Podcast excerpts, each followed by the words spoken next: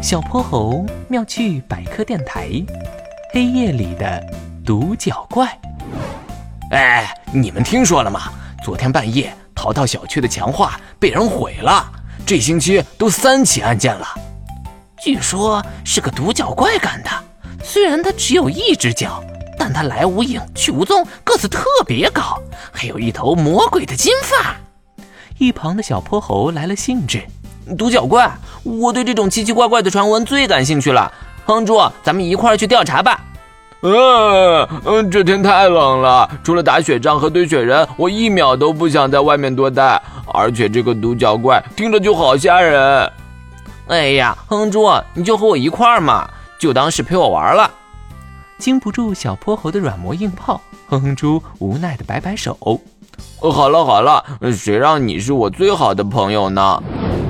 他们依次去了波波广场、彩虹天桥，最后来到了淘淘小区的墙画旁。小泼猴用手绕着头上的那绺小卷毛。据我观察，这些被毁掉的画都有个共同点，什么？被毁坏的形象都是丹顶鹤。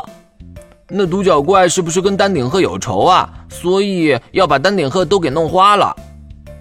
这个目前还不能确定。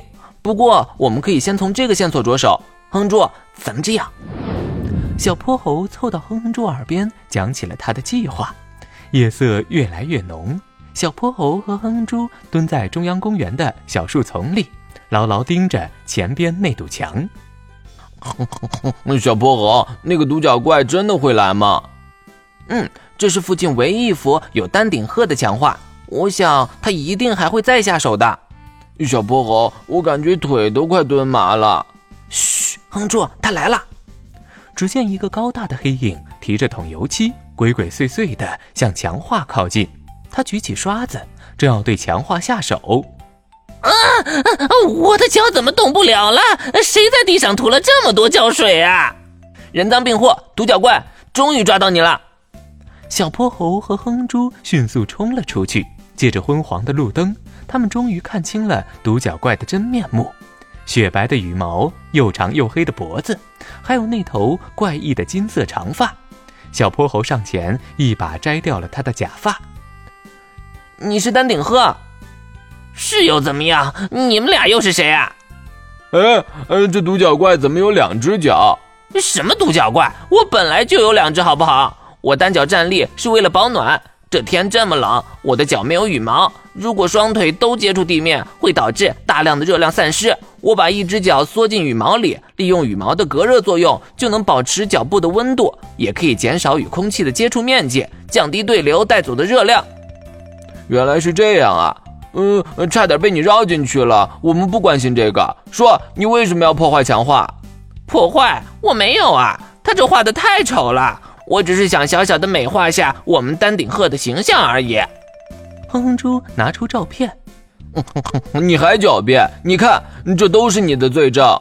丹顶鹤瞪大眼睛看着照片里触目惊心的红漆，这、这、呃，我改的时候不是这样的呀。小泼猴仔细盯着丹顶鹤，惊讶的样子。他看起来并不像说谎。啊，我明白了，丹顶鹤改完后，油漆没晾干，顺着墙面滴下去了，所以强化才会变得那么吓人。对对对，就是这样。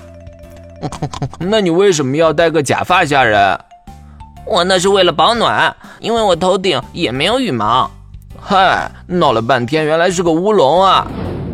在小泼猴和哼哼猪的努力下。独角怪的谣言终于被澄清了。为了弥补自己的过失，丹顶鹤先生还自愿做起了义工，帮助有需要的人呢。